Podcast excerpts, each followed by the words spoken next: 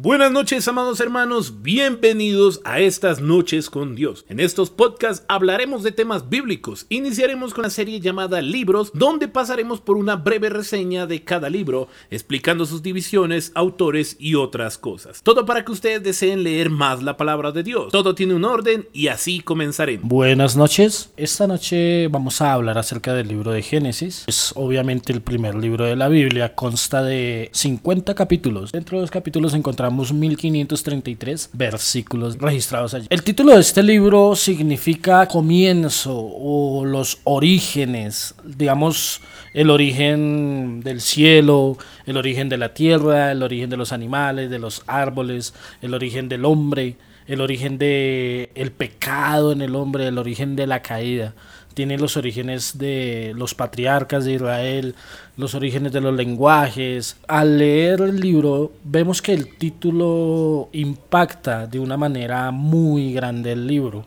Este libro tiene dos grandes divisiones. La primera de ellas son los relatos más antiguos del origen, pero también es el pórtico a la historia de salvación, que es el objeto principal de la Biblia. La primera división que podemos encontrar la abarcaremos en un esquema un poco más detallado. En el capítulo 1 y 2 podemos encontrar acerca del origen del cielo, de la tierra, acerca del origen del hombre, pero también vemos el origen de algo de una institución muy importante, que es el matrimonio.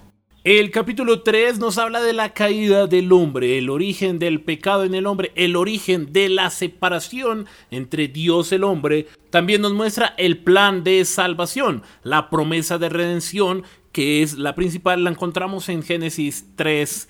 15. Ya en el capítulo 4 vemos eh, la historia, una historia muy conocida, que es la historia de Caín y Abel. Encontramos las ofrendas que respectivamente ellos hacen, como Dios le agradó la ofrenda de Abel por ser del sacrificio, ser tener sangre, era una ofrenda de sangre delante de Dios.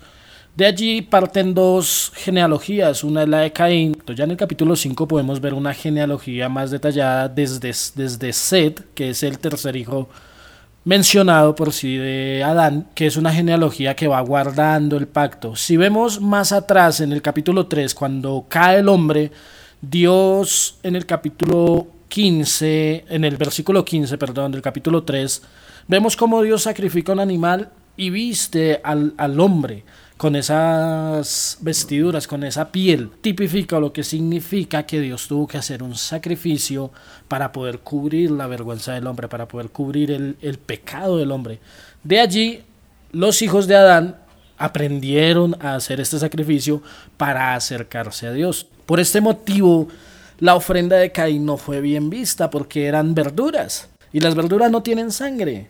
Lo que tiene sangre es el cordero, el animal, un animal inocente. Tenía que eh, sacrificarse para poderse acercar a Dios. Lo curioso de esta genealogía en el capítulo 5 es que podemos ver que cada uno de ellos iba guardando el pacto, el pacto, el pacto, el pacto, iban guardando el sacrificio, el sacrificio. En el capítulo 6, entre los versículos 1 y 8, encontramos la depravación del hombre. Esto es previo a encontrarse con la historia de Noé. La historia de Noé eh, la encontramos desde el versículo 9 en el capítulo 6 hasta el capítulo 10, versículo 32 debido a que Noé era el único que en ese momento estaba guardando el pacto y fue de la manera en que agradó a Dios, porque no tenía absolutamente nada más. También nos habla de la historia del diluvio y nos habla de su genealogía, de sus hijos, los cuales también lo acompañaron en el arca que fue la salvación en ese momento para ellos. Podemos ver en el capítulo 11, desde el versículo 1 al versículo 9, la torre de Babel.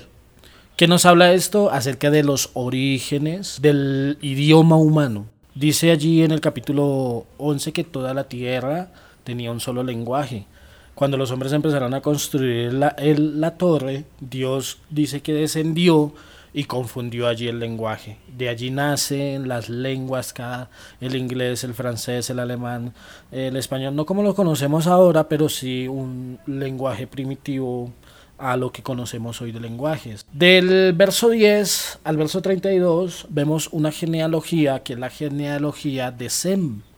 de uno de los hijos de Noé. Aquí encontramos la genealogía, es una generación que venía guardando el pacto. También esta genealogía está entre el capítulo, terminando el capítulo 11 para empezar el capítulo 12, que se nos habla allí en el capítulo 12 empieza a hablar de Abraham, es como un conectivo entre estas dos grandes divisiones. Nos viene hablando de algo muy general, de algo grande, de algo de unos orígenes grandes, pero como que esta genealogía eh, adelgaza la línea y nos conecta directamente con Abraham, con su familia y su genealogía. La segunda gran división que podemos encontrar son los orígenes más remotos del pueblo de Israel, la historia patriarcal que abarca desde el capítulo 12, versículo 1 hasta el capítulo 50, verso 26. Esta segunda división la abarcaremos en un modelo más detallado, dividiéndolo en tres partes, que son los tres patriarcas en ese momento, los cuales son Abraham, Isaac y Jacob. Desde el capítulo 12.1 hasta el capítulo 25.18 encontramos la historia de Abraham. Es el padre de la fe. ¿Por qué se le dice que es el padre de la fe? Dios le dice a Abraham que salga de su tierra, de su parentela, de su familia, a una tierra que él no conoce. Por eso se le llama el Padre de la Fe. Ya en el capítulo 26, versículo 1 al 36, encontramos una historia pequeña que es la historia de Isaac. ¿Por qué no se hace un renombre hacia grandes rasgos de Isaac? Eh, recordemos que Isaac es hijo de la promesa, ¿sí? de él depende la promesa que Dios le hace a Abraham. Pero también cuando Abraham va a sacrificar a su hijo, por eso él no, no es de aquellos que se apartan, de pronto que Dios tuvo un, un trato con él por toda su vida como la tuvo con Jacob, porque él ya conocía, ya vio de cerca lo que quiere decir el pacto de sangre, lo que es el, el, el, el compromiso con Dios, por así decirlo. Entonces, entonces como que la Biblia no, no, no hace un énfasis grande en, en, estos, en este personaje, pero es un personaje muy importante porque de ahí depende la promesa. Él es el hijo de la promesa, es, es, es, el hijo prometido a Abraham. Desde el capítulo 25, verso 19, hasta el capítulo 36, verso 43, encontramos la historia del astuto, la historia de Jacob, más conocido como el usurpador o el suplantador, que era lo que en ese momento significaba su nombre, pero principalmente en la renovación de la promesa dada a Abraham. Recordemos que Jacob es nieto de Abraham y a raíz, a raíz de él y de esa renovación de la promesa podemos encontrar las doce tribus de Israel. Uno de los personajes de los cuales se centra aquí los textos es de José. Esta porción de la Biblia que abarca desde el capítulo 37, versículo 1, hasta el capítulo 50, verso 26, nos habla de José, exceptuando el capítulo 38 que relata la historia de Judá y Tamar, y el capítulo 49 que habla acerca de la profecía de Israel sobre sus hijos. Esto es a grandes rasgos el libro de Génesis, no podemos dejar de lado justamente las tipificaciones de Cristo que podemos encontrar en este libro. Ok, la gente se estará preguntando, ¿dónde puedo ver a Cristo en el Antiguo Testamento? Siempre se nos ha dicho, Cristo aparece desde el capítulo 1 de Génesis hasta el capítulo 22 de Apocalipsis. Y ciertamente citando a Juan, donde dice que en el principio era el verbo y el verbo era con Dios y el verbo era Dios, y también dice que todo lo creado fue creado por Él y sin Él nada de lo que hubiese sido creado era creado. Por eso vemos primeramente en el capítulo 1 y 2 vemos la voz creadora de, de Dios, es la voz, es la palabra de Dios creando, es Cristo quien está haciendo la obra creadora. En el capítulo 3, versículo 21, podemos encontrar una tipificación de Cristo mucho más mucho más desarrollada, por decirlo de alguna manera. Es el pacto de sangre, es cuando Dios toma un animal y lo sacrifica para cubrir el pecado del hombre, enseñándole también e instituyendo el pacto que tenía que ser el hombre para que Dios lo pudiera ver con agrado en ese momento. Es una tipificación porque sabemos que Cristo derramó toda su sangre como cordero para encubrir, para limpiar el pecado de todos nosotros. En el capítulo 3, versículo 24, se nos habla acerca de un árbol, que es el árbol de la vida. Este árbol se vuelve a mencionar también en Apocalipsis, pero este árbol también tipifica aquella vida, aquel árbol que da vida, que es Cristo. Cristo dijo en Juan capítulo 15, apartados de mí nada podéis hacer, y él estaba haciendo una tipificación con un con un con una vid. Sí, de cómo la vid, el pámpano no puede estar lejos de esa vid porque esa vid es la que le da la vida. ¿sí? Asimismo el árbol de la vida es Cristo. Apartados de Él no podemos dar fruto, no podemos hacer nada. Por eso es una tipificación. El árbol de la vida es tipificación de Cristo. En el capítulo 3, en el versículo 15, podemos encontrar la promesa más grande para el hombre. Justamente nos habla acerca de la simiente de la mujer que va a redimir al mundo y que va a pisar la cabeza de Satanás. Esta es la promesa y justamente es la tipificación en un ejemplo que Dios pone para hablarnos de Cristo de una manera más específica durante eh, en este libro de Génesis. Otra tipificación de Cristo es el arca. En aquel tiempo Dios le manda a Noé construir un arca y le dice que anuncie. Eh, el libro de Hebreos se nos dice que Noé predicó en aquel tiempo a, aquella gente acerca del arca, nadie le quiso querer y todo eso, pero cuando él entró en el arca vino la desgracia. Y solo ellos, solo los que entraron en el arca fueron salvos. Ahorita, y siempre ha sido, no, pues ahorita se nos predica a Cristo y solo aquel que ha recibido a Cristo y solo aquel que tiene a Jesucristo como su único y suficiente Salvador es el que será salvo. Por eso el arca tipifica a Cristo, tipifica aquel Salvador, único y suficiente Salvador. No había otras barcazas, el arca le sirvió de salvación a aquellos que le creyeron a Dios. Es aquellos que le creyeron. Noé le creyó a Dios. Noé construyó el arca porque le creyó a Dios. No entró en el arca porque le creyó a Dios. Y hoy, si nosotros nos acogemos a Cristo, es porque le creemos a Dios lo que Él nos ha dicho. Por eso el arca tipifica a Cristo. En el capítulo 12, verso 3 y en el capítulo 18, verso 18, podemos ver la tipificación de Cristo en el descendiente de la promesa de Abraham.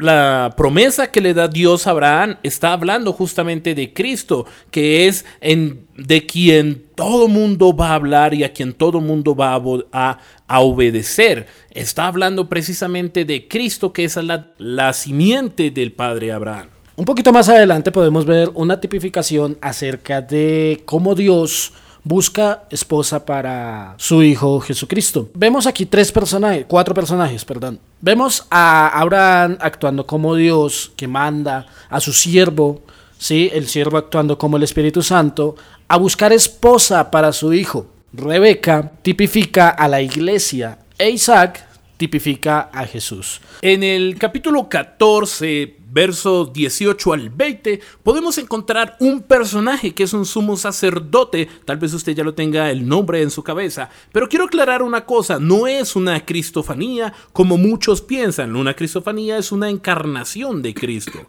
Simplemente es un sumo sacerdote del cual no se habla ni se menciona a sus antepasados. Estamos hablando efectivamente de Melquisedec. Melquisedec es una tipificación de Cristo, puesto que es el sumo sacerdote y Cristo es el verdadero sumo sacerdote.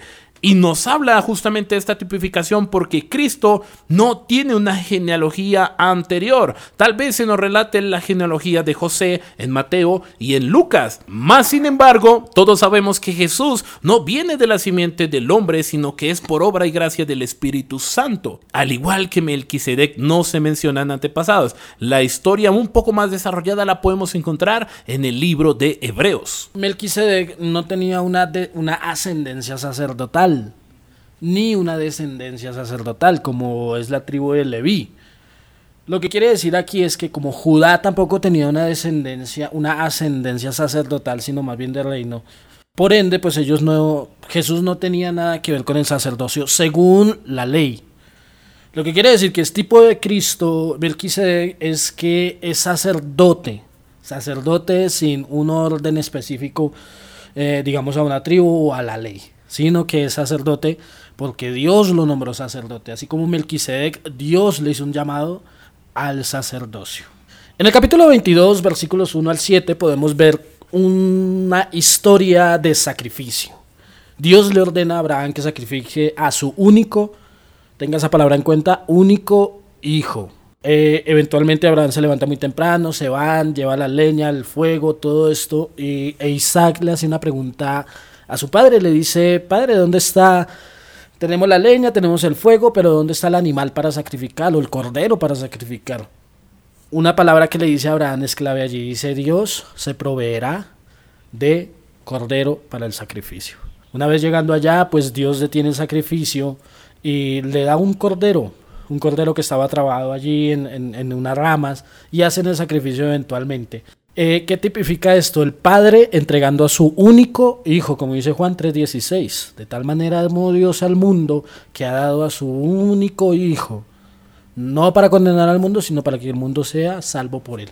El otro personaje que tipifica a Cristo es José, como ya lo habíamos mencionado. Lo tipifica de la siguiente manera. José es traicionado por sus hermanos y Jesús fue traicionado por su propia gente, por el pueblo judío. Lo traicionó y lo entregó a muerte. A José, Judá lo vendió.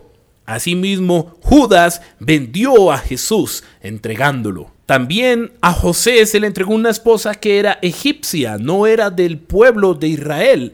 Y asimismo, el Espíritu Santo está preparando a la iglesia para que sea una esposa redimida para Jesús. Y por último, a José se le cambió el nombre y se le puso el nombre Safnap Panea, que quiere decir proveedor o salvador. Y Jesús es nuestro proveedor y salvador. Encontramos 13 promesas a grandes rasgos. Las encontramos en los siguientes capítulos y versículos. 2.18, 2.24, 3.15, 4.7, 8.21, 9 del 9 al 17, 12, 2 y 3, 12, 7, 15, 1, 18, 19, 21, 22, 22, 14, 28, 15. ¿Cuántas encuentras tú?